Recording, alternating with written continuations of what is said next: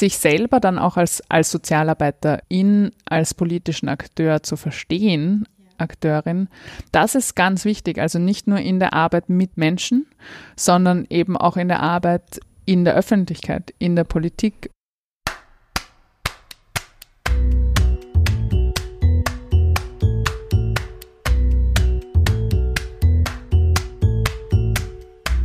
Willkommen beim Sozialpod, der Podcast, in dem sich alles um soziale Themen in Österreich dreht. Hallo und herzlich willkommen zu einer neuen Folge im Sozialpod. In der heutigen Folge zu Gast ist Katharina Rogenhofer. Katharina Rogenhofer wird wohl einigen von euch bekannt sein. Sie ist Klimaaktivistin und eine der Begründerinnen des Klimavolksbegehrens.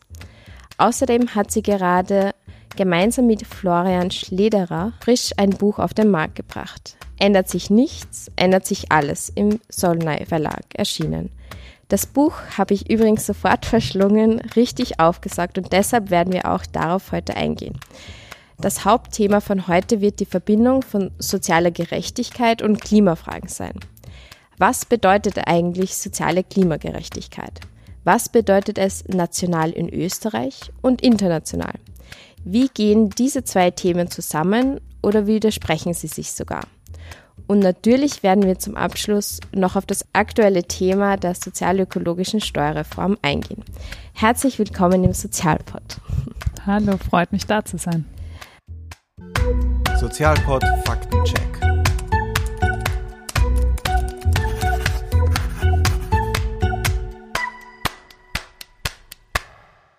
Gleich zu Beginn machen wir eine Begriffsdefinition. Was bedeutet eigentlich soziale und Klimagerechtigkeit? Ähm, ja, so genau nach dem Wörterbuch kann ich das gar nicht definieren. Was es für mich bedeutet, ist soziale Gerechtigkeitsthemen und ökologische Themen wie die Klimakrise gemeinsam zu denken. Und da gibt es ganz viele Überschneidungen. Äh, und wenn man sich das als Ziel vorstellt in einer Gesellschaft, äh, dann finde ich immer so schön das Bild, das äh, Kate Raworth zum Beispiel in ihrem Buch ähm, Donut Economics beschreibt, ist, dass wir eigentlich ja wollen, dass in unserer Gesellschaft alle ein gutes Leben haben. Das heißt, über einem gewissen sozialen Fundament leben, äh, ein Dach über dem Kopf haben, ein gutes ökonomisches Auskommen, Zugang zu Gesundheits, ähm, Gesundheitsversorgung, aber auch Trinkwasser, Elektrizität etc. Also wir wollen, dass alle Menschen irgendwie über diesem sozialen Fundament leben. Und gleichzeitig wollen wir nicht, dass wir die planetaren Grenzen überschreiten, wie wir es jetzt zum Beispiel mit der Klimakrise sehen, aber auch Biodiversitätsthemen mit Artensterben etc. Das heißt, in, dieser, ähm, in diesem Bereich zwischen diesen zwei Grenzen befindet sich diese soziale Klimagerechtigkeit. Also das ist sozial und das Klimathema.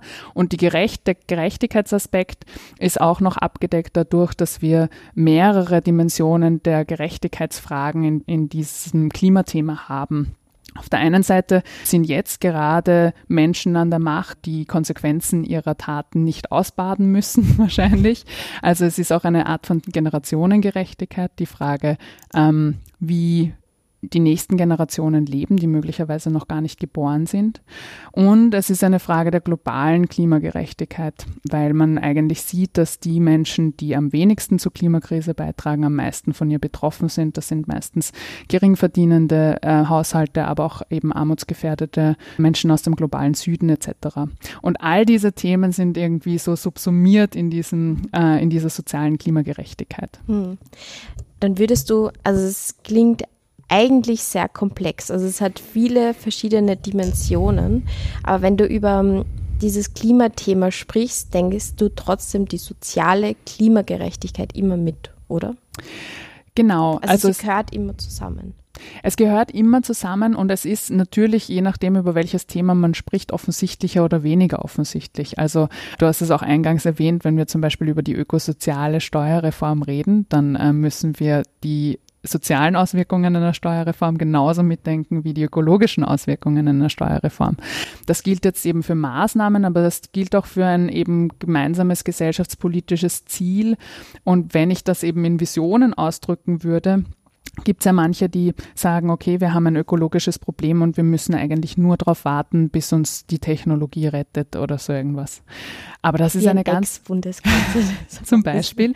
Und das ist ja eine ganz andere Zielvorstellung. Das ist ja die Vorstellung, wir können weitermachen wie bisher. Es ist, geht eh gut, äh, ja, mehr vom, mehr vom selben und wir brauchen dann halt irgendwann Technologien, die zum Beispiel das CO2 aus der Luft saugen. Und das ist einfach nicht meine Vorstellung von dem Ganzen. Meine Vorstellung ist wirklich eine Transformation, die gleichzeitig Menschen hilft, im ökonomischen Sinne, im sozialen Sinn eine bessere Gesellschaft zu schaffen, aber auch eben nicht unsere Ressourcen übernutzt etc. Und wenn wir aber darüber nachdenken, dann sind diese Themen eben immer gemeinsam äh, zu denken und auch in jeder Maßnahme natürlich, in jeder Politik, die ich mache, äh, gemeinsam anzudenken diese politischen Fragen, diese klimapolitischen Fragen waren ja schon, sind ja eigentlich schon sehr, sehr lang das Thema. Hast du das Gefühl, dass der soziale Aspekt auch schon früher sehr mitgedacht worden ist? Nein, das habe ich nicht. Und ich glaube, da nehme ich mich auch nicht aus. Ich komme eher jetzt von meinem Hintergrund äh, aus den Naturwissenschaften. Ich habe zum Beispiel viel zu wenig das, den sozialen Aspekt mitgedacht früher. Und so sehe ich das aber auch auf der anderen Seite. Also wenn man sich jetzt zum Beispiel, keine Ahnung, eine Partei wie die SPÖ anschaut, die sich soziale Themen irgendwie auf die Fahnen heftet, die haben nichts Glaubt. zu Klimagerechtigkeit gemacht. Oder genau, also jetzt eben nach außen hin, das kann man beurteilen, wie man will.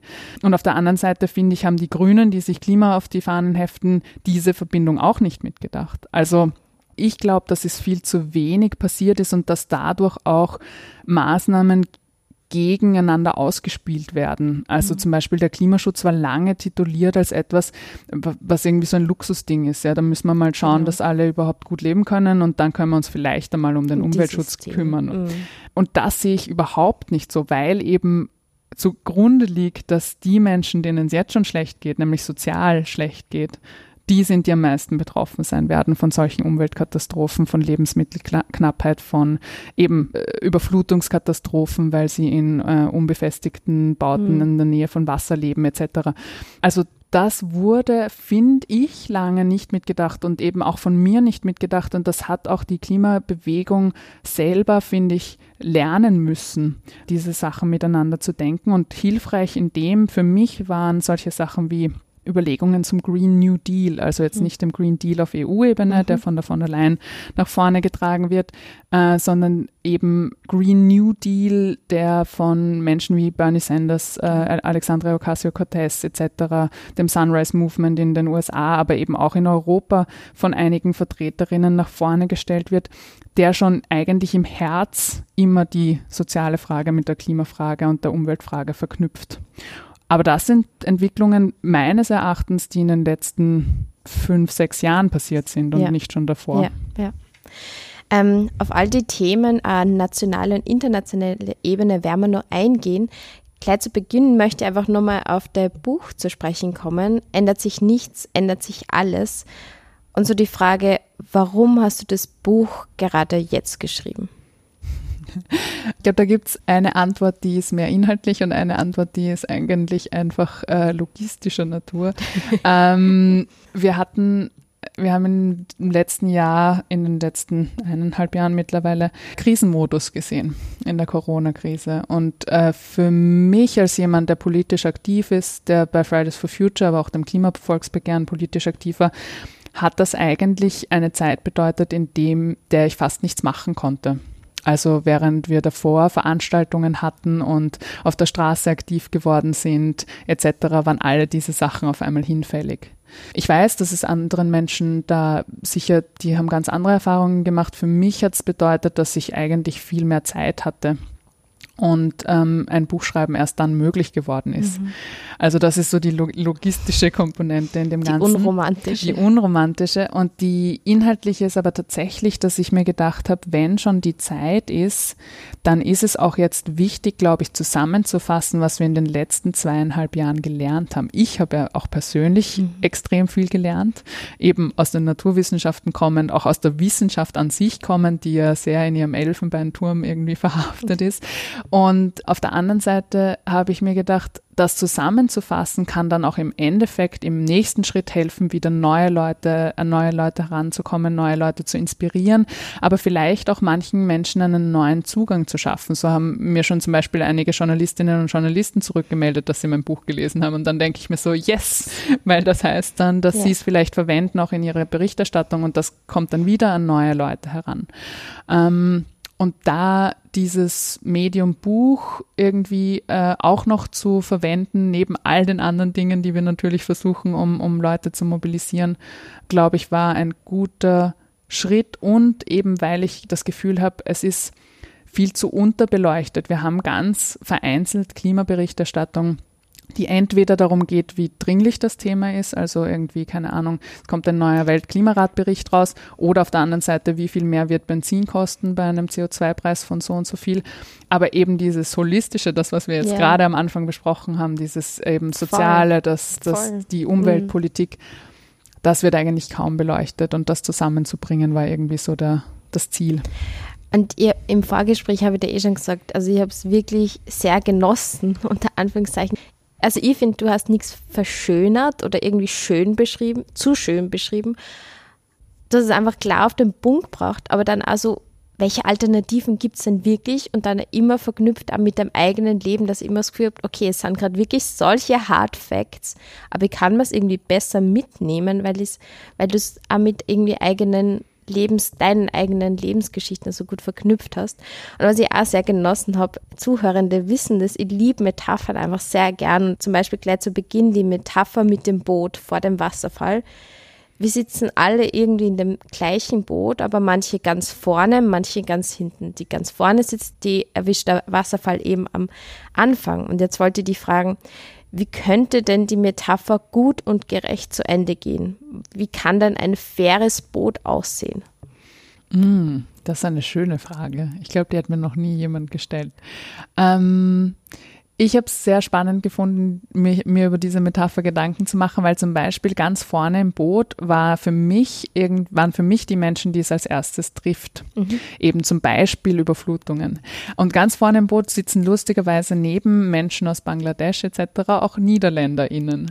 Aber die Niederländerinnen haben zum Beispiel Schwimmwesten an, mhm. weil sie sich das leisten können, mhm. sich die Schwimmwesten anzuziehen, während andere Menschen das nicht haben. Also ich habe auch versucht, das irgendwie so differenziert darzustellen, weil wir einfach unterschiedliche unterschiedliche äh, Voraussetzungen haben, je nachdem, wo wir wohnen. Und ein klimagerechtes Boot, also das wird ja immer brenzliger. Da, da feiert man auf einen, einen Wasserfall zu und ich habe es echt versucht, irgendwie so zu beschreiben, dass man dann irgendwie schon gar nicht mehr weiß, was man tun soll eigentlich ja. auf dem Boot, weil eben die Wissenschaftlerin sagt schon die ganze Zeit, wie schnell das Boot ist und wann der Wasserfall kommt und dass die Strömung so stark ist. Was soll man noch sagen? Was soll ja. man noch sagen? Und, und die Kinder stehen schon mit auf, eben als äh, irgendwie ähm, sinnbildlich für die Jugend, die da aufgestanden ist. Und ich glaube, in einem klimagerechten Boot würde das so weitergehen, dass tatsächlich einfach genug Menschen aufstehen, die helfen wollen, die aktiv werden wollen, die ihre Stimme erheben und die es schaffen, gemeinsam dieses Boot zuerst zum langsamer werden und dann zum Umkehren zu zwingen. Und da auch gemeinsam helfen, zum Beispiel die, die ganzen Lecke, die, die ja schon ins Boot geschlagen wurden, wo Wasser reinrinnt, zu stopfen, äh, gemeinsam zusammen helfen, irgendwie die Menschen von vorne vom Bug, die vielleicht schon was abgekriegt haben, irgendwie zurückzuholen und irgendwie da ähm, zu schauen, dass, das, dass der Platz auch gerecht verteilt wird dass alle die Möglichkeit haben, eben da nicht irgendwie vom Boot zu fallen oder sonst irgendwas.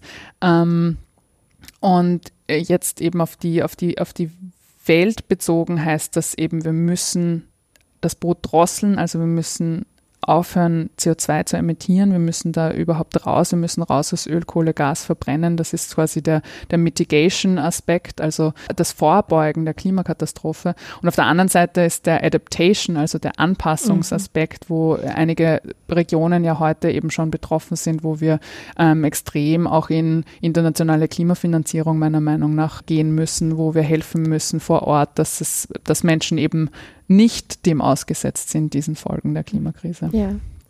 Und genau das Boot kann man ja auf nationaler und auf internationaler Ebene sehen.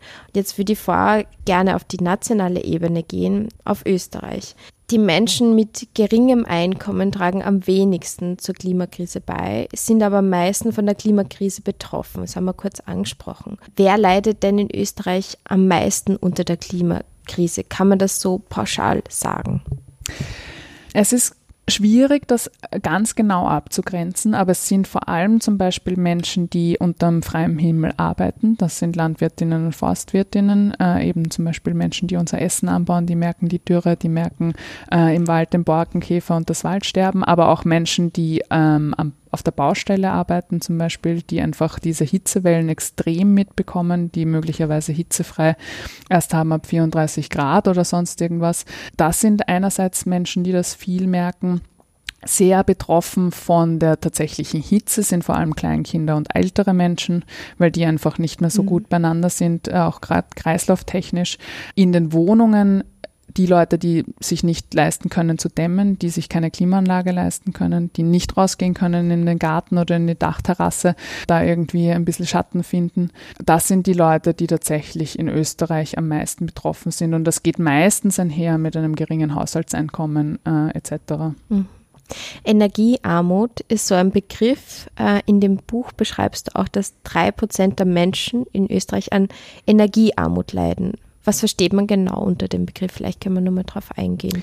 Da gibt es leider und Gott sei Dank unterschiedliche Definitionen. Das heißt, äh, da muss man auch darauf achten, wie die Studien da gemacht wurden. Aber im Endeffekt heißt das, wie viel Prozent meines Haushaltseinkommens gebe ich aus und ist das quasi zu viel, kann mhm. ich mir das leisten oder nicht. Und je nach Definition muss man natürlich auch darauf schauen, was ist überhaupt frei verfügbares Haushaltseinkommen, äh, wie wird das auch gemessen, mhm. wer fällt da drunter mhm. und wer mhm. nicht, was ist, wenn ich gar kein Haushaltseinkommen habe, mhm. ähm, was ist, wenn ich zum Beispiel gar nicht so viel prozentuell zahle, aber auch nicht so viel verdiene, dann kann ich es mir vielleicht trotzdem nicht leisten. Das heißt, das kommt ein bisschen drauf an, aber, aber im Endeffekt heißt das, ich kann mir schwierig meine Energiekosten leisten. Das sind meistens auch, das äh, von Energiearmut betroffen sind vor allem ältere Menschen, sind eher Frauen, weil äh, Frauen eher in Armutsbetroffen sind, also gerade alleinerziehende Mütter zum Beispiel. Und da ist meistens tatsächlich so, dass Menschen sich möglicherweise gar nicht leisten können, im Winter zu heizen oder im, eben im Sommer zu kühlen oder die Elektrizität weiter zu beziehen. Und da ist eben auch die Frage, gerade bei einer Klimawende, wo wir wissen, hey, wir müssen irgendwann aus den Fossilen raus, also Ölheizungen und Gasheizungen sind nicht die Zukunft. Wie kann man diese Haushalte auf der sozialen Ebene natürlich ganz unabhängig von mhm. der Klimakrise, aber auch bei einem eben zum Beispiel Ölkesseltausch unterstützen. Wie kann man Häuser so sanieren, dass man im Endeffekt vielleicht sogar geringere Energiekosten hat, was ja dann wieder sozial gerechter wäre, weil es mir nicht so am, am Geldbörsel lastet. Ja. Ich finde vor allem in der Debatte jetzt um die ökosoziale Steuerreform ist ganz viel die Debatte jetzt gewesen rund um den Verkehr. Stadt, Land und da wie viel jedes Bundesland eben den Bonus kriegt. Aber ganz wenig, äh, vor allem zum Beispiel auf das Thema Energie, Energiearmut, so das Thema war. Aber jetzt zum Thema Verkehr. Wie kann da ein äh, soziales Verkehrskonzept aussehen? Das ist die erste Frage. Und was denkst du über das ähm, neue 123-Ticket? Wie sozial und klimagerecht ist es tatsächlich? Verkehrspolitik ist etwas, was ich wo ich extrem gern drüber nachdenke, weil ich, ähm, was ich immer hasse, ist, dass gerade in der Verkehrspolitik ja ganz viel darum, darüber geredet wird, aber was ist mit der, dem Pendler aus dem Waldviertel, der Pendlerin aus dem Südburgenland? Und darauf komme ich dann später zurück. Das stimmt, das ist ein Problem, dass es dort keine Öffis gibt. Aber wenn wir uns die Zahlen anschauen, im geringen, im Quartil mit dem geringsten Einkommen, also die 25 Prozent der Menschen mit dem geringsten Einkommen mhm. in Österreich, die haben zu 40 Prozent nicht mal ein Auto. Mhm. Die können sich das gar nicht leisten. Das heißt, öffentlicher Verkehr ist eine zutiefst soziale Maßnahme den Menschen möglich zu machen, überhaupt mhm. mobil zu sein. Mhm. Und deswegen finde ich, ist es immer ein bisschen ein verschobenes Bild, äh, dass, quasi die armen Leute, die mit dem Auto fahren, irgendwie. Dass äh, es auch zum Gelbwestenaufstand genau. dann kommt. Ja. Aber nichtsdestotrotz gibt es eben Orte, wo man noch nicht öffentlich fahren kann. Und das ist tatsächlich ein Problem. Und da ist die Frage, wie können wir Zukunftskonzepte bilden, wo Pendlerinnen und Pendler auch abgeholt werden vom öffentlichen Verkehr. Und ich glaube, da gibt es schon ganz viele Möglichkeiten. Also zuerst einmal ist natürlich das ressourcenschonendste, was wir machen können, öffentlichen Verkehr ausbauen, mit dem Radl fahren oder zu Fuß gehen. In Städten geht mit dem Radlfahren und zu Fuß gehen ganz gut. Da ist auch der öffentliche Verkehr meistens gut ausgebaut. Da zum Beispiel einen Schritt weiter zu gehen und zu sagen, ich brauche vielleicht gar keinen Individualverkehr mehr, das wäre ein, eine Lösung für die Städte. Am Land heißt es natürlich, einmal die Infrastruktur auszubauen, das heißt alle regionalen Zentren mal miteinander zu verknüpfen, gut. Und dann ist die Frage eben, wo zahlt sich aus, noch Busse und Züge hin, hinzuschicken. Und dann ist auch die Frage der letzten Meile. Also wie komme ich vom Bahnhof, wie komme ich vom Busbahnhof dann nach Hause. Und auch da gibt es schon großartige Konzepte, die man, die man einmal umsetzen oder probieren könnte. Da gibt es so Sachen wie Sammeltaxis, Rufbusse, die einfach, also die man rufen kann und die auf ähm, eben Abruf fahren. Es gibt die Möglichkeit, vielleicht können manche Leute eben aufs Radl umsteigen. Vielleicht äh, kann man sich Vielleicht braucht man auch mal ein Auto, aber da ist die Frage, muss man das besitzen oder kann man das vielleicht auch teilen? Viele Menschen, die in einem Ort wohnen, gerade wenn er klein ist, pendeln eigentlich in die gleiche Stadt oder ins gleiche Zentrum, weil dort halt die Arbeitsplätze liegen. Das heißt, vielleicht kann man sich ein Auto auch teilen, um, um diesen Weg zu machen. Das heißt, da wird es ganz viele Konzepte brauchen. Und ich glaube, zwei Komponenten hat diese soziale Verkehrswende. Das eine ist eben öffentlichen Verkehr so weit es geht auszubauen, weil es eben vielen Leuten die Möglichkeit gibt, mobil zu sein. Und auf der anderen Seite es leistbar zu machen für mhm. alle. Und weil du gefragt hast nach dem 1-2-3-Ticket, das ja jetzt das Klimaticket geworden ist, einfach weil es 1 und 2 noch nicht gibt. ähm, das, Deshalb. äh, das ist ein, ein guter Schritt, würde ich sagen. Also es geht einfach in die Richtung, dass Mobilität leistbarer wird. Aber ich glaube, es ist nicht unbedingt eine Alternative für sehr viele Leute, weil das Dreier-Ticket sich, also das Klimaticket jetzt, sich halt nur auszahlt, wenn du wirklich viel über mehrere Bundesländer mit dem Zug unterwegs bist. Ja, ist es wirklich leistbar? Also ich finde trotzdem 1000 Euro im Jahr wäre naja, das, das muss man tatsächlich vergleichen. Für Pendlerinnen und Pendler zahlt sich tatsächlich meistens aus, wenn sie vorher schon gependelt haben. Mhm. Also wenn ich mir zum Beispiel die Autokosten anschaue für Benzin, äh, die ich zum Hin- und Herpendeln plus, es ist ja noch nicht nur Benzin, das ich zahle, sondern ich muss Service, Pickel, mhm. Versicherung und dann muss ich eigentlich mir auch anschauen, mein, mein Auto ist ja jedes Jahr weniger wert. Das heißt, mhm. wenn ich es verkaufe, habe ich auch noch den Wertverlust. Das heißt, wenn ich das einrechne, ist es eigentlich, wenn ich vorher schon gependelt habe, ist es leistbar. Wenn ich nicht gependelt bin, dann äh, zahlt sich vielleicht eh nicht aus. Und was ich glaube ich schon als wichtigsten sozialen Aspekt fände, ist die Einserstufe eben in einem Bundesland für 365 Euro zu fahren. Mhm. Das gibt es in Wien schon, mhm. aber in vielen anderen Bundesländern ist, ist es eben eher bei 500 oder 600 Euro oder ähm, gibt es gar nicht. Ähm, und ich glaube, in Kombination mit dieser Einserstufe, also äh, 1 Euro pro Tag im Bundesland und 3 Euro pro Tag, wenn ich wirklich pendel, das könnte sich tatsächlich auszahlen mhm. und das könnte vielleicht auch mehrere Menschen zum Umsteigen bewegen. Mhm. Spannend. Zum Thema Konsum und Einkauf. Wir sind ja schon da, darauf eingegangen, so Soziales und Klimafragen kann tatsächlich zusammen, sind aber nicht immer so zusammengedacht worden. Und ich finde, da ist Konsum und der Einkauf so ein Paradebeispiel. Eben lange war die Klimadebatte so in die Bobo-Öko-Bubble ähm, verschoben worden und auch sehr stark moralisierend. Wer ökologisch und bio einkauft und sich das leisten kann, ist sozusagen der gute Mensch schlechthin. Es ist nämlich überhaupt nicht einfach für das Individuum trotzdem die richtige Entscheidung zu treffen. Das beschreibst du, finde in dem Buch ganz gut so was ist jetzt das Richtige, welcher Einkauf ist das Richtige, es gibt es einfach nicht. Und das will ja wahrscheinlich der Kapitalismus, dass es gar nicht geht. Ähm, klimabewusstes Verhalten sollte aber kein Privileg sein und nicht auf das Individuum abgestimmt werden. Was denkst du, wie kann man von diesem ganz stark moralisierenden Ansatz, der noch immer vorherrschend ist, finde ich, wegkommen? Ich glaube, indem wir endlich draufkommen, eben wo wir an unsere Grenzen stoßen. Ähm, also eben, ich habe Nachhaltigkeit studiert. Ich kann noch immer nicht sagen, welche Tomate im Supermarkt äh, mhm. klimafreundlicher ist als eine andere Tomate. Geschweige denn, das wären ja sogar noch Primärprodukte. Was ist mit Socken, Gewand oder im schlimmsten Fall eben, keine Ahnung, unseren Handys? Da kommen irgendwelche äh, Materialien aus allen Ländern, keine Ahnung, was da welchen CO2-Fußabdruck mhm. oder Umweltschäden oder sonst irgendwas hat. Das heißt, wir haben schon Probleme bei den Informationen, schon da stoßen wir an unsere Grenzen. Und zusätzlich nicht nur bei den Informationen, sondern eben auch finanziell stoßen wir an unsere Grenzen, weil es kann ja nicht sein, dass der Zug teurer ist als das Flugzeug. Es kann nicht sein, dass eben Bioprodukte viel teurer sind, die man sich vielleicht nicht leisten kann, gerade auch wenn man faire Mode konsumiert, die ist viel, viel teurer, als wenn ich zum H&M gehe oder was weiß ich was, mhm. zum Kick. Und da finde ich einfach, das finde ich so schade, dass so lange eben damit moralisiert worden ist, weil eben viele Leute können sich das nicht leisten. Und dann wird klimafreundliches Verhalten nicht nur zu einem Privileg, sondern eigentlich auch selbst, wenn man es macht, verunmöglicht, weil eben du kannst nicht immer die richtigen Entscheidungen treffen. Und ich glaube, wenn wir das verstanden haben und jeder und jede stößt ja an diese Grenzen. Ich glaube, jeder kennt das eben, wenn man vorm Supermarktregal steht und sich denkt, okay, das eine ist Bio, aber vielleicht aus Spanien, das andere ist regional, aber dafür, was nimmt man dann? Ja. Und da zu sagen, warum gibt uns die Politik nicht tatsächlich die Möglichkeit, weil sie wälzt ja die Verantwortung immer gerne aufs Individuum ab. Wir sollen äh, bei unserem Einkauf entscheiden, äh, wie klimafreundlich unser Land ist. Aber sie gibt uns diese Möglichkeit eigentlich nicht. Mhm. Weil das würde ja nur gehen, wenn das klimafreundliche Verhalten die Norm wäre. Wenn es das leistbarste, bequemste, billigste, einfachste ist, das man machen kann.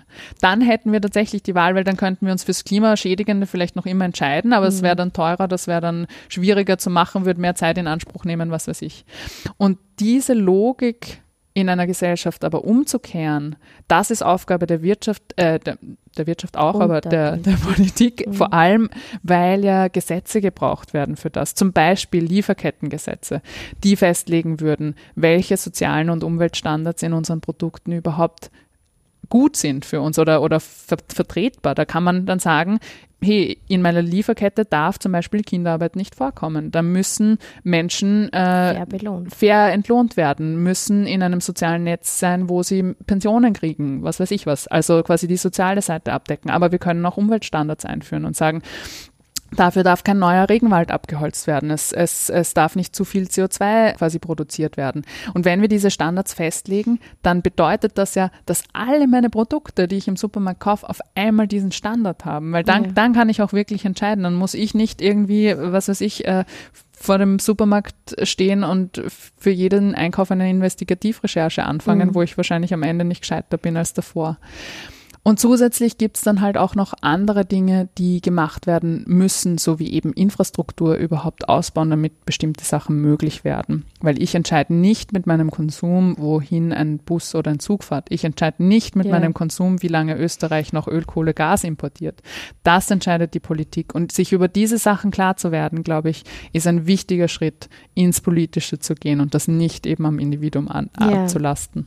Ich habe mir zur Vorbereitung von dem Interview ein paar paar Interviews mit dir angehört, äh, bei manchen Radiosendern und da finde ich es immer so schade, eben, dass immer wieder diese Frage kommt, und Frau Rogenhofer, wie konsumieren Sie? Was ist so das Ideal? Was ist so das Optimum? Sagen Sie uns das. Was können wir als Individuen machen? Und da denken wir so, also irgendwie mag ich ja darüber auch gar nicht mehr reden, was das mhm. Individuum mhm. machen kann, weil das schlägt dann wieder genau in diese Kerbe rein. Die, einfach nicht mehr ansprechen. So, es muss politisch sein. Mhm.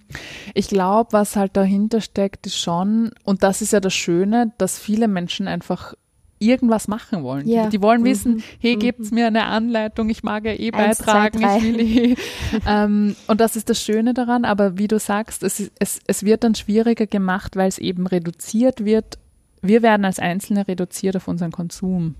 Und das ist sowieso etwas, was, was ich extrem schwierig finde, weil eben wir reden dann ja nie über uns als Bürgerinnen, uns als Eltern, als Kinder, als Menschen in Unternehmen, als zivilgesellschaftliche Akteurinnen. Also da hätten wir ja viel mehr Werkzeuge auf einmal zur Verfügung. Ich glaube schon, dass jeder Einzelne was tun kann. Ich glaube noch nicht, dass die Lösung am Supermarktregal liegt. Ich ja. glaube, dass sie eher liegt, wenn wir äh, dort liegt, was wir wählen, ob wir politisch aktiv werden, auf die Straße gehen, Volksbegehren unterschreiben, Petitionen unterschreiben, aktiv werden äh, in einer gewissen äh, Organisation und die unterstützen, ähm, vielleicht auch eben in unserem Unternehmen zum Chef gehen und einmal fragen, hey, was ist, was macht unser Unternehmen denn da? Mhm. Kann man nicht da irgendwie was bewegen? Wenn ich Lehrerin bin oder Lehrer, darüber zu unterrichten, wenn ich Journalistin bin, darüber zu berichten. Wir haben so viele Hebel in der Gesellschaft die aber nichts mit dem Konsum zu tun haben. Und ich glaube, darüber würde ich viel lieber reden, als über dieses eben, keine Ahnung, äh, ja, weniger, weniger fliegen ist vielleicht eine, eine Sache, weil das machen meistens äh, die mhm. die Wohlverdienenden und die äh, Businessflüge sind ja auch meistens die, die ja. am meisten Gewicht haben. Aber aber sonst bin ich eigentlich der Überzeugung, dass wir da über ganz andere Hebel reden als über den persönlichen Konsum. Ja, und da hast mir jetzt eh wunderbar die Brücke gelegt zu sozialen Arbeit. Was kann die, zum Beispiel die soziale Arbeit machen, um da politisch aktiv zu werden? Und da gibt es einen Begriff von Green Social Work. In Österreich bzw. im deutschsprachigen Raum gibt es leider nur ganz wenig Forschungen dazu und Ausarbeitungen. Also es ist ja nur ein relativ junges Forschungs- und Arbeitsfeld der sozialen Arbeit. Und deshalb würde mich äh, von dir interessieren, was denkst du, was kann die soziale Arbeit in der direkten Arbeit mit marginalisierten Menschen, zum Beispiel in der Arbeit mit obdachlosen Menschen, mit suchterkrankten Menschen, äh, mit Kindern und Jugendlichen, die ähm, von Familien vernachlässigt werden, mit alten Menschen, mit beeinträchtigten Menschen, wie kann das Klimathema in der sozialen Arbeit angegangen werden, in der direkten Arbeit? Große Frage. Eine Riesenfrage, ja. wo mich eigentlich auch deine Einschätzung interessieren wird. Zuerst würde ich gerne wissen, was fällt denn unter den Begriff Green Social Work, weil ich das voll interessant finde. Genau, Green Social Work, es geht schon hauptsächlich darum, wie SozialarbeiterInnen über dieses Thema nachdenken. Wie, also einerseits schon, wie kann man das Thema in der Arbeit mehr einfließen lassen? Aber schon auch, wie kann zum Beispiel, wie, dass man weniger mit Zetteln arbeitet oder so, mhm. dass die, die Felder mhm. ähm, grüner was ich ja spannend finde, ist ja schon allein dieses, äh, weil jetzt wird ja viel über Green Jobs geredet, da, mhm. da rede ich auch gerne drüber, ähm, weil ja zum Beispiel, keine Ahnung, in der, im Ausbau von Photovoltaik, im Wechseln von äh, äh, Öl- und Gasheizungen, in dem Ausbau der Öffis extrem viele Jobs stecken. Und was ich leider vernachlässigt finde, ist, dass sehr viele Sozialberufe meiner Meinung nach auch Green Jobs sind, einfach mhm. von dem her, dass sie zu dem Ziel, die Gesellschaft eben über dieses soziale Fundament zu heben, beitragen und gleichzeitig nicht sehr ressourcenaufwendig sind. Also eben, ihr macht sehr Arbeit mit Menschen an mhm. unserer Gesellschaft. Und das finde ich, schon allein das finde ich irgendwie schade, dass man da Green Jobs nicht weiterdenkt, weil ich finde das mhm. eigentlich großartig, Spannend. wenn wir, wenn wir eben soziale Berufe jetzt auch im, im breiteren Feld, also diese ganzen Berufe, die ja meistens viel zu wenig entlohnt werden, ein bisschen mehr in das Herz unserer Gesellschaft bringen, weil ja wir alle, glaube ich, dieses Ziel haben einer guten Welt in Zukunft oder hoffentlich alle. Und zudem tragen halt eben Sozialarbeiterinnen, Lehrerinnen und Lehrer, Pflegekräfte und solche Menschen enorm bei eigentlich. Und dass das aber nicht mitgedacht wird, das finde ich schon mal schade. Und wie kann man jetzt in dem, in dem eigenen Umfeld dazu beitragen? Ich finde, das kommt immer ganz drauf an. Ich würde da auch deine Meinung voll spannend finden, weil ich das Gefühl habe, auf jeden Fall sollte es nicht in eine Richtung gehen, wo man quasi lehrt und wo man ja. irgendwie den Menschen, die eh schon ganz andere Sachen im Kopf haben und die eh schon ganz andere Probleme mhm. haben, auch noch aufdrückt, irgendwas übers Klima nachzudenken. Mhm. Aber vielleicht findet man Facetten in den Leben der jeweiligen Personen, wo man sehr wohl anknüpfen kann und über dieses Thema entweder reden kann oder das einfließen lassen kann. Ich kenne es nur aus dem Bildungssektor, aber vielleicht ähm, magst du dann auch über die soziale Arbeit ein bisschen reden, weil es mich auch interessieren wird. Ich mache jetzt zum Beispiel auch mit den Wiener Linien und den Wiener Stadtwerken gemeinsam arbeite ich im, ein bisschen daran an einem neuen Curriculum für Lehrberufe, weil eigentlich machen die großartige Jobs. Ich durfte ja. eben in so Lehrlingsausbildungen ein bisschen reinschnuppern und, und ich habe ich hab sie mal gefragt, hey, wisst ihr, dass ihr großartige Jobs machen? Da gibt es Leute, die können U-Bahn-Waggons bauen. Ja. Da gibt es Leute, die können eben Schieneninfrastruktur verlegen. Da gibt's Installateurinnen und Installateure, die großartige Arbeit leisten. Ja. Und ich habe mir so gedacht, hey, seid ihr eigentlich stolz drauf, was ihr tut? Das ist sau großartig, cool, das ist wirklich sau cool. Und das war gar nicht so bei denen irgendwie drinnen, dass sie wirklich großartige Arbeit für unsere Gesellschaft leisten. Was ich auch verstehe, weil mhm. aus dem Grund haben sie es vielleicht nicht gemacht und sie haben halt diese Lehrstelle gefunden etc. Aber da irgendwie auch, glaube ich, zu zeigen, hey, wir alle können in unseren Facetten zu dieser Gesellschaft beitragen. Wir sind ein wichtiger und richtiger Teil. Uns, wir sind wichtig als einzelne Personen. Das ist ja auch ein wichtiger Teil der sozialen Arbeit, glaube ich, gerade wenn es um marginalisierte Gruppen geht, die nicht gesehen werden, die vielleicht auch einen Hintergrund haben äh, der Vernachlässigung, des Missbrauchs, was weiß ich was, wo, wo es ja ganz viel darum geht, dass sich Individuen dann eben zurückziehen oder irgendwie kleiner machen, nicht mehr gehört werden, sich nichts mehr trauen oder so. Und das irgendwie rauszukitzeln, glaube ich, ist schon ein ganz wichtiger Teil. Und das kann mit dem Klimathema zu tun haben, aber es kann mit allem zu tun haben, glaube ich, was unsere Gesellschaft irgendwie stärkt und weiterbringt, da irgendwie Teil sein zu können, Teilhabe ja. zu, zu lehren und, und irgendwie auch zu zeigen, dass man wichtig ist und dass man einen Unterschied machen kann. Ich glaube, das ist schon ein ganz wichtiger Schritt. Und ob das dann im Klimathema ist oder mhm. gesellschaftspolitisch oder sonst irgendwas ist, äh, ist, glaube ich, dann, ja, das, ja, das ist dann nicht so wichtig, glaube ich. Ja, also das ist so viele Themen angesprochen. Also ich sehe ja die soziale Arbeit als sehr politische Profession und dass wir als Sozialarbeiterin auch eine politische Aufgabe haben und dass man eben Soziales und Klima nicht mehr trennen kann. Es geht einfach nicht mehr. Habe ich das Gefühl, dass wir als Sozialarbeiterin auch diese Aufgabe haben, so zu leben. Und in diese in der Debatte um Green Social Work, finde ich, geht es viel so drum, so, okay, ja, wenn wer wirklich gerade äh, kein Zuhause hat, dann kann man einfach über dies, dieses Thema nicht sprechen und eh, wie du gesagt hast, es soll nicht um das Belehren gehen und das ist mir auch ganz wichtig, um das geht es auch nicht. Und ich finde, es geht vielmehr darum, dass die soziale Arbeit als Multiplikator innen sieht für ein soziales, klimagerechtes Leben, mhm. weil es ja genau um so Themen wie Energiearmut und Verkehr mhm. und Konsum, dass es immer für die Inklusion ähm, von marginalisierten Menschen eben geht. Und voll, da bin ich voll bei dir. Also so das Partizipationsgedanke von sozialer, also bei der, in der sozialen Arbeit ist, glaube ich, einer der wichtigsten.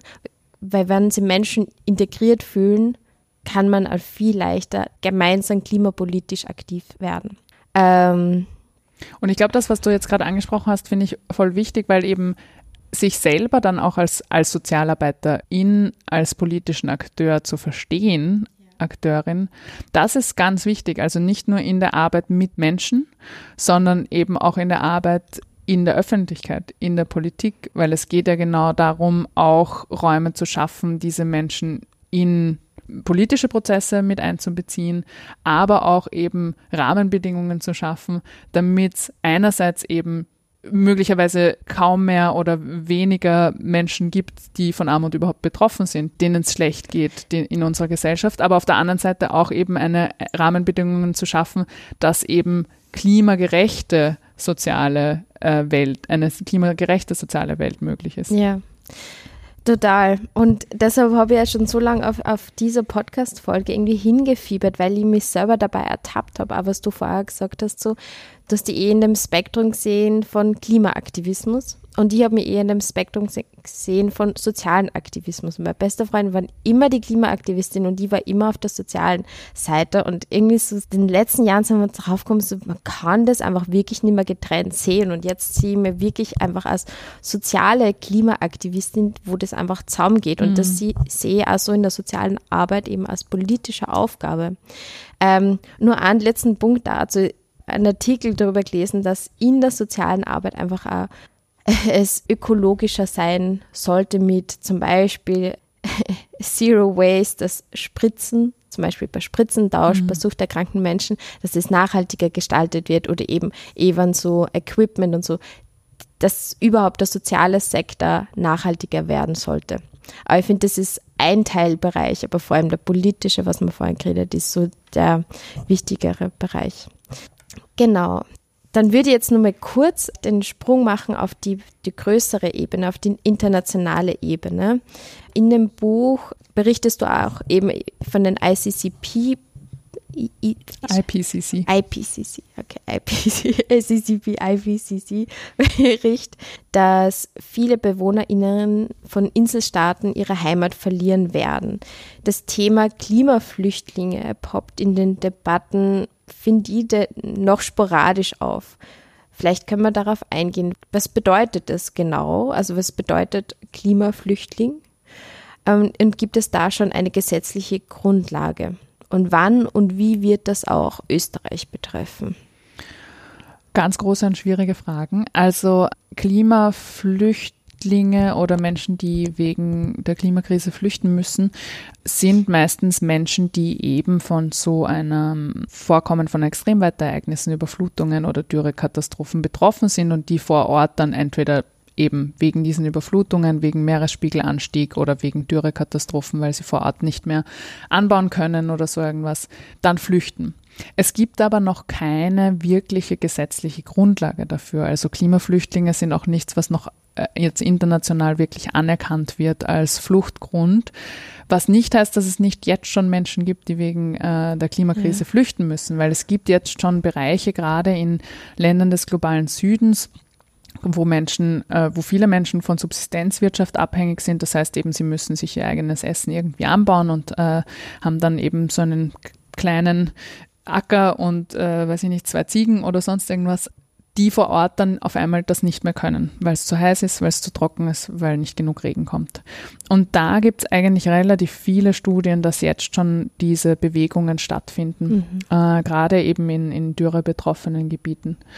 Und langfristig heißt das aber auch, dass es wirklich, da geht es um, je nachdem, welche Studie man sich anschaut, aber wenn wir wirklich in Richtung dieser drei bis vier Grad Erwärmung kommen, in die wir gerade eigentlich hinsteuern. Nicht, wir sind jetzt nicht bei 1,5 bis 2, wo wir beim Pariser Klimaabkommen uns eigentlich darauf geeinigt hätten. Aber wenn wir diese drei bis vier Grad anschauen, dann betrifft das ein bis drei Milliarden Menschen. Unglaublich. Ja. Das sind nicht ein paar. Das sind wirklich, wirklich viele Menschen, die in Zonen leben werden, die möglicherweise nicht mehr lebenswert sind. Und als erstes wird sicher eben treffen zum Beispiel die Inselstaaten, die ja mhm. teilweise, weiß ich nicht, der höchste Punkt ist zwei Meter über, über, über dem Meeresspiegel. Ähm, auf der anderen Seite eben viele Gebiete, die von Dürre betroffen sind. Ähm, und dann wird sich einfach ausdehnen. Also eben bei drei bis vier Grad ist es so, dass 1000 Kilometer ähm, südlich und nördlich des Äquators mehr oder weniger zur Todeszone wird. Was heißt das? Das ist jetzt tatsächlich ein wissenschaftlicher Begriff, das nicht, weil ich irgendwie äh, aktivistisch etwas sagen will. Das sind Zonen, wo es durchgängig längere Zeit über 40 Grad haben wird und gleichzeitig eine sehr hohe Luftfeuchtigkeit. Mhm. Und die Problematik in dieser Kombination ist, wir schwitzen ja alle und Schwitzen ist dazu da, physiologisch, dass wir Wärme abführen. Ähm, weil jeder kennt das, dann werden die Hände oder die, die, Haut nass und dann quasi kühlt das ein bisschen runter. Und in Zonen, wo aber die Luft so gesättigt ist mit, äh, mit, mit Feuchtigkeit, können wir diese Wärme nicht mehr abführen. Das heißt, draußen wird man nicht mehr überleben können in diesen Zonen. Und der das, Körper hält das der, der Körper aus. hält das nicht mehr aus. Und wenn wir jetzt nicht lauter Gebäude bauen, die irgendwelche Klimaanlagen haben, was in den mhm. meisten äh, Ländern des globalen Südens sicher nicht in jedem Haus der Fall sein wird, bedeutet das, dass extrem viele Leute betroffen sind. Und schon diese, dieser Unterschied zwischen 1,5 und 2 Grad, das fand ich eben so spannend, das kommt auch im Buch vor, ja. weil ja das Pariser Klimaabkommen eigentlich aussagt, äh, wir wollen die Erderhitzung auf 2 Grad, aber besser 1,5 Grad beschränken. Und eben gerade Inselstaaten haben in Auftrag gegeben einen Weltklimaratbericht darüber, was denn der Unterschied ist, weil es klingt wenig, 0,5 Grad ist vielleicht nicht so viel. Und das heißt aber den Unterschied von hunderten Millionen mehr Menschen, mhm. die von Armut betroffen sein werden, hunderte Millionen mehr Menschen, die flüchten müssen. Also schon diese 0,5 Grad haben extreme ja, Auswirkungen. Mhm. Und das wird auch geopolitisch einfach extreme äh, Zerwürfnisse mit sich bringen, weil zuerst, äh, das sehen wir eigentlich bei allen Fluchtereignissen, zuerst einmal wird es Binnenflüchtlinge geben. Das heißt, Menschen meistens vom Land in die Stadt flüchten. Die Städte mhm. werden vor Ort dann explodieren. Es wird wahrscheinlich zu lokalen Unruhen zuerst kommen, bürgerkriegsähnliche Zustände in sehr vielen Ländern. Und dann wird sicher zu internationalen Fluchtereignissen äh, kommen. Mhm. Und ich, ich bin jetzt schon dagegen, diese äh, äh, quasi von, von flüchtenden Menschen so zu reden, als wäre das eine extreme Überforderung für unser System oder so. Aber eben die Zahlen, die jetzt da sind, die werden einfach noch verhundertfacht in Zukunft, wenn wir mhm. so weitermachen. Mhm. Und damit kann, glaube ich, keine also da sind wir einfach nicht gerüstet. Also wir als Gesellschaft, glaube ich, einfach nicht. Und deswegen ist wirklich die Frage, wie, in welche Zukunft wollen wir steuern und können wir das so machen, dass wirklich diese Menschen nicht ihre Heimat verlieren, dass sie nicht flüchten müssen, weil flüchten ist ja nicht spaßig, die flüchten nicht aus Jux mhm. und Tollerei, sondern eben weil sie vor Ort dann nicht mehr leben können. Gibt es ja jetzt, weißt du das zufällig, gibt es ja jetzt schon irgendeinen rechtlichen Schutz, dass es ein Fluchtgrund ist aufgrund von Klima? Ähm, ich weiß nicht, ob es in, in manchen Nationen anders ist. Vielleicht ist es schon irgendwo anerkannt. Ich weiß nur, dass es eigentlich noch nicht international irgendwie so ist, dass wir uns alle darauf geeinigt hätten, dass das, äh, das Schutzbedürftige ähm, da Asyl bekommen, weil sie wegen dem Klima geflüchtet ja. sind. Aber dazu wird es wahrscheinlich kommen, wenn es ja, ich hoffe es, ja. weil wenn es die rechtliche Grundlage nicht gibt, dann ja. weiß ich auch nicht, was da, ja. was da dann passiert. Jetzt schon langsam kommen wir in die Schlussphase. Am Abschluss möchte ich noch kurz also auf deinen eigenen Werdegang eingehen, weil das auch eben so Teil deines, des Buches ist und auch den Werdegang des Klimavolksbegehrens. Aber vom Klimavolksbegehren haben wir noch fast gar nicht gesprochen. Wie bist du persönlich zur Klimaaktivistin geworden? Vielleicht kannst du noch ein paar Sätze dazu sagen. Ich habe es eh ganz eingangs erwähnt. Ich komme eigentlich eben aus der Wissenschaft, also Naturwissenschaft. Ähm, habe mich da schon beschäftigt damit, wie sich Lebensräume von Tieren verschieben mit der Klimakrise. Also ich habe schon sehr viel Wissen gehabt, was in die Richtung gegangen ist. Und trotzdem hat es mich noch nicht aktiv gemacht. Und das finde ich immer so, also im Nachhinein betrachtet, finde ich es ganz spannend, dass ich schon viel gewusst habe und trotzdem nicht aktiv geworden bin. Mhm. Mir ist nur aufgefallen zu dem Zeitpunkt schon. Also findest du Wissenschaft eher passiv? Ähm, dadurch, dass ich schon glaube, dass wir die Probleme nicht damit lösen, dass noch mehr wissenschaftliche Papers produziert werden und irgendwo publiziert werden, mhm. ähm, sondern nur damit, wenn wir wirklich auch politisch und gesellschaftlich Entscheidungen fällen, glaube ich das schon. Also diese Übersetzung das Wissen existierte ja seit 30 Jahren oder seit mehr eigentlich ja. über die Klimakrise. Sogar die Lösungen wissen wir schon seit Jahrzehnten. Und trotzdem ist nichts passiert. Und deswegen habe ich schon, das war auch der erste Gedanke, den ich hatte, eigentlich, ich weiß, dass diese Klimakrise existiert. Ich sehe auch das ganze Wissen, ich lese es ja jeden Tag, mhm. aber es ist noch nichts davon in der Politik angekommen oder in der Gesellschaft. Und dann war der erste Schritt, zuerst habe ich dann Naturschutz studiert im Master weil ich mir da schon gedacht habe, das ist angewandt. Und dann habe ich ein Praktikum gemacht bei der Klimarahmenkonvention der Vereinten Nationen. Mhm. Das sind die, die jedes Jahr diese Klimagipfel organisieren, wovon der Pariser Klimagipfel 2015 eben einer ist, den viele kennen. Und ich war dann am Klimagipfel in Katowice in Polen und ich habe mir damals eben gedacht, wo, wenn nicht dort, dort kommen ja über 190 Staaten zusammen, wo, wenn nicht dort, wird irgendwie ambitionierte Klimapolitik gemacht, das braucht es jetzt. Ähm, aber ich wurde eines Besseren belehrt. Nicht, nicht, dass es die UN, UN nicht braucht. Ich glaube, sie ist irgendwie so ein gutes Gefäß, das eben alle mal zusammenbringt. Da muss sich auch dann Saudi-Arabien mit der Klimakrise mal auseinandersetzen etc. Aber dort. Sehr progressiv. Aber eben, aber dort passiert nicht das, was wir mhm. brauchen. Mhm. Und das hat mich ähm, ja irgendwie ein bisschen vor den Kopf gestoßen, weil ich eben eigentlich dorthin gegangen bin, weil ich gedacht habe, so, jetzt ähm, muss man, müssen wir jetzt anzahnen und an einem Strang ziehen.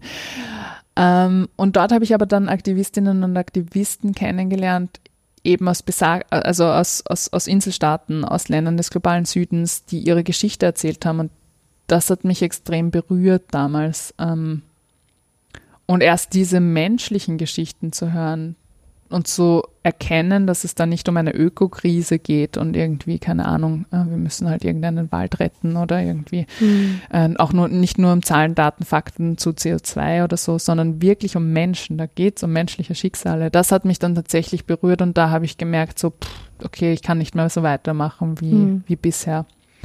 Und ich würde mich vorher tatsächlich nicht als wahnsinnig politischen Menschen beschreiben und dann habe ich äh, den Schritt als, also ich habe keinen Ausweg mehr gesehen, diesen Schritt zu machen und da im Vorbild vieler anderen sozialen Bewegungen einfach auf die Straße zu gehen und habe dann mit zwei Freunden gemeinsam beschlossen, den ersten Fridays for Future Streik in Wien anzumelden und dann halt im, im zweiten Schritt dann äh, ein halbes Jahr später das Klimavolksbegehren halt ins Parlament zu tragen, weil das unser einziges direkt demokratisches Werkzeug ist. Und ich gemerkt habe eben, da muss in der Politik was vorangeht. Dann geht es eben nicht mehr nur ums äh, kein Plastiksackerl nehmen und Strohhalme verzichten, sondern da mhm. braucht man jetzt die großen Hebel.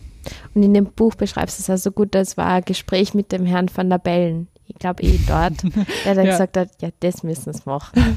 Ja, er hat dann, er hat dann eben gesagt, das war eher eine lustige Geschichte. Ich wusste nicht, dass ich ihn treffen werde. Ich habe einfach mal eine E-Mail an die Präsidentschaftskanzlei geschickt. ähm, und dann haben sie mir dieses Treffen angeboten und ich habe halt am Ende dann gefragt, so was er glaubt, was es jetzt braucht, weil ich eben so verzweifelt war darüber, dass ja. die UN anscheinend nicht der Ort ist. Und er hat gesagt, es braucht jetzt mutige Menschen, die mutige Politik machen. Und da ich nicht parteipolitisches Mitglied bin und auch nicht äh, meine Zukunft in der Parteipolitik sehe, habe ich mir gedacht, jetzt braucht es einmal äh, Menschen, die auf die Straße gehen und laut sind. Und das hat es tatsächlich gebraucht. Und ich habe mhm. das Gefühl, durch Fridays for Future ist in den letzten drei Jahren einfach so viel vorangegangen. Wir hätten vor drei, vier Jahren einfach nie so über die Klimakrise geredet. Und jetzt ist eben die große Herausforderung, jetzt reden alle drüber, jetzt müssen sich alle Politikerinnen und Politiker auch irgendwas dazu überlegen und es wird irgendwie überboten mit Klimaneutralitätszeitpunkt 2040 in Österreich, 2035 in Dänemark, was weiß ich was. Aber wir haben noch nicht die Maßnahmen auf den Boden gebracht, um das wirklich zu erreichen. Das heißt, dieses von Reden ins Tun kommen, das ist jetzt, glaube ich, die große Herausforderung der Klimabewegung, aber auch uns als Gesellschaft insgesamt, da irgendwie Druck aufzubauen, dass die Politik sich auch weiter bewegt. Aber ich glaube, das darf man schon wirklich sagen. Fridays for Future hat es absolut ins Zentrum gestellt, dieses Thema. Das hat es echt geschafft und das ist schon echt krass, wenn man sich das denkt. Ja, aber es ist auch absurd, oder was da passiert ist. Ich glaube, es gab noch nie eine so globale Bewegung gleichzeitig. Also ja. so beim ersten weltweiten Klimastreik am 15.03.2019 waren fast 190, waren in fast 190 Staaten der Erde, und das sind fast alle Staaten der Erde, Menschen gleichzeitig ja. auf der Straße. Das ist arg. Ja. Und das ist noch nie passiert. Aber es uns alle betrifft. Ja. ja. Sozusagen die österreichische Luisa Neubauer, die österreichische Greta Thunberg was sagst du dazu? Das wirst wahrscheinlich ganz oft gefragt. Wie gehst du damit um? Oder hast du das Gefühl, dass Österreich da einen anderen Weg wählt, mehr so einen partizipativen Klimaaktivismus, nicht eine Ikone wie dich jetzt? Oder wie siehst du das? Wie ist das oft gefragt? Ich werde das oft gefragt und das ist tatsächlich etwas, wo Fridays for Future sich sehr viele Gedanken von Anfang an drüber gemacht hat. Und bewusst verschiedene Menschen ähm, in den Vordergrund stellt und zu Interviews schickt. Also wenn man sich Interviews mit Vertreterinnen und Vertretern von Fridays for Future anschaut, dann sieht man sehr wenige Leute ganz oft. Was mir dann passiert ist oder irgendwie, das war sicher auch, äh, also das ist nicht nur passiert, sondern das war irgendwie auch so ähm, angedacht, ist, dass ich dann zur Sprecherin vom Klimavolksbegehren geworden bin. Und insofern dann irgendwie sehr oft aufgetreten bin ähm, als diese Sprecherin. Und wir hatten nur eine Sprecherin, was auch ein bisschen der Entwicklung geschuldet war, weil wir damals so eine ganz junge Bewegung, da gab es noch nicht so viele, die sich damit beschäftigen. Es gab auch nicht so viele, die sich da in den Vordergrund trauen. Und das ist irgendwie so ein bisschen ein Artefakt geworden. Ich glaube aber insgesamt haben wir uns sehr, sehr viele Gedanken darüber gemacht, dass es nicht nur an den Schultern von einer Person mhm. hängen bleibt, dass es nicht nur die Geschichte einer Person ist. Ich glaube, es gibt Vor- und Nachteile dieser, dieses Wiedererkennens, weil auf der einen Seite gerade Journalistinnen und Journalisten erzählen gerne menschliche Liebend Geschichten ja. und sehen gerne ein Gesicht und das ja. kennt man dann schon und auch äh, es gibt auch äh, Medien, also Studien über Medienkonsum darüber, dass auch äh, Menschen eher hängen bleiben, also konsumierende Menschen von Medien eher mhm. hängen bleiben, wenn sie das Gesicht schon kennen, weil das ist so ein ja. wiederkehrender mhm. Effekt. Mhm. Aber bei sozialen Bewegungen ist es auch eine Gefahr, weil quasi du reduzierst dich dann möglicherweise auf eine, zwei, drei Personen, was erstens die Breite der Bewegung ja überhaupt nicht abdeckt, weil es gibt ja ganz, ganz viele diverse mhm. Menschen, die da teilnehmen, die in unterschiedlichsten Lagen ihres Lebens äh, unterschiedliche Zeit, unterschiedliche Werkzeuge da irgendwie in die Hand nehmen. Und ich glaube oder ich hoffe, uns ist da so ein bisschen eine Mischung gelungen aus eben breiterer Aufstellung, gerade bei Fridays for Future, Extinction Rebellion gibt es einige, einige Menschen und verschiedene, die da auftreten, System Change, not Climate Change. Wir haben ja auch ein relativ breites Spektrum an Bewegungen, was schön ist, weil dann ist man eben nicht nur alleine oder reduziert auf eine Person. Beim Klimavolksbegehren war es relativ bewusst, weil es eine Kampagne war und weil es darum ging, Unterschriften zu sammeln, da irgendwie relativ klar aufzutreten. Aber wenn ich mir jetzt eben diesen, diesen Strauß an Bewegungen anschaue, glaube ich, ist es schon gelungen, da viele verschiedene Leute hinzustellen und in den Vordergrund zu stellen und auch für verschiedene Themen, weil eben zum Beispiel Fridays for Future ist jetzt ganz oft in den Medien mit der Besetzung von der Lobau. Dafür gibt es wieder eben bei Extinction Rebellion gibt es wieder andere Themen. Also da, ich glaube, da wollten wir auch diese, es ist vielleicht ein bisschen besser gelungen als jetzt in Deutschland zum Beispiel, diese Breite abzudecken. Mhm. Voll, voll die gute Antwort. Ich finde, das war, ja, und mir auch persönlich auch sehr sympathisch, weil ich glaube, es braucht da diese verschiedenen Bewegungen. Ganz bestimmt. Mit den verschiedenen Foki, Fokus, Foki. Genau. Zum Abschluss würde ich die nur bitten, es gibt immer beim Sozialplatz so eine Buchempfehlung von der Gästin, eine Filmempfehlung und eine Petitionsempfehlung von der Gästin. Also Buchempfehlung machen wir jetzt definitiv mal, ändert sich nichts, ändert sich alles. Das steht schon mal fest. Jetzt die Filmempfehlung. Äh, na, zusätzlich würde ich noch gerne das Buch von der Kate Raworth, weil ich es mhm, angesprochen habe, Donut, Donut Economics, mhm. äh, würde ich wirklich sehr empfehlen, weil ich glaube, das, das war für mich der Auslöser dafür, Soziales und Klima gemeinsam zu denken. Ich habe es in einem Buch gelesen zum Grundeinkommen und ich finde, es ist, es macht so klar, weil, weil man so gut im Kopf hat. Also wirklich so den Donut und ja. mit den planetaren Grenzen. Also es ist eigentlich, man kann es gut merken. Auch. Ja, ich finde auch, das ist ein gutes, gutes Bild. Mhm. Äh, der Film Now über die Klimabewegung ist jetzt gerade rausgekommen und den kann ich wirklich empfehlen, äh, weil es irgendwie auch abdeckt eben diese verschiedenen Formen von Aktivismus und cool. die letzten paar, paar Jahre. Cool und eine Petitionsempfehlung, eventuell auch mitmachen beim Klimavolksbegehren. Vielleicht, da, wie schaut es da gerade aus? Also wir suchen gerade tatsächlich Unterstützung, weil äh, ein Volksbegehren ist ja nicht äh, vorbei mit der Behandlung im Parlament. Wir hatten den Vorteil, dass wir tatsächlich einen Antrag im Parlament durchbekommen haben. Aber wir müssen jetzt noch das Ganze in Gesetze gießen und da wird jetzt gerade das neue Klimaschutzgesetz verhandelt und das ist, glaube ich, so die Grundlage dessen, wie es in Österreich jetzt mit der Klimapolitik weitergehen wird wird. Und da suchen wir ganz viele Leute, die uns entweder unterstützen in der Pressearbeit, Öffentlichkeitsarbeit, aber auch im politischen Dialog, äh, die mit Freiwilligen zusammenarbeiten wollen, organisatorisch. Und da kann man sich das anschauen auf klimavolksbegehren.at slash mitmachen, kann man da auch mitmachen. Sehr cool. Und in welchem Zeitraum ist es? Also bis wann ist es angedacht, dass wirklich das Klimaschutzgesetz das ist immer steht. bei Gesetzen ganz schwierig ja. festzumachen. Aber was wir glauben, ist, dass zumindest der Regierungsentwurf noch dieses Jahr stehen wird. Und dann geht er ja in Begutachtung und dann können die Oppositionsparteien und auch äh, eben Organisationen Stellung beziehen. Das heißt, um diesen ganzen Prozess durchzuspielen, glaube ich mal, früher nächsten Jahres ist so der, mhm. der Horizont. Und Petitionen, gibt es gerade Klimapetitionen? Es gibt, ja genau, man kann äh, man kann jetzt die Petition zur Lobau-Autobahn, also man kann die Lobauer Erklärung unterzeichnen als Einzelperson, als Organisation, aber auch als Unternehmen äh, auf fridaysforfuture.at. Äh, ich würde auch jedem empfehlen, das Antikorruptionsvolksbegehren zu unterschreiben. Das hat zwar nichts mit Klima zu tun, aber äh, muss, mit, den jetzigen, jetzt, ja. mit den jetzigen politischen äh, Machenschaften ja. ist das wahrscheinlich auch wichtig. Komplett notwendig. Ja, vielen, vielen Dank für das spannende Interview, für deine Zeit und auch für deinen unermüdlichen politischen Einsatz. Vielen Dank. Danke.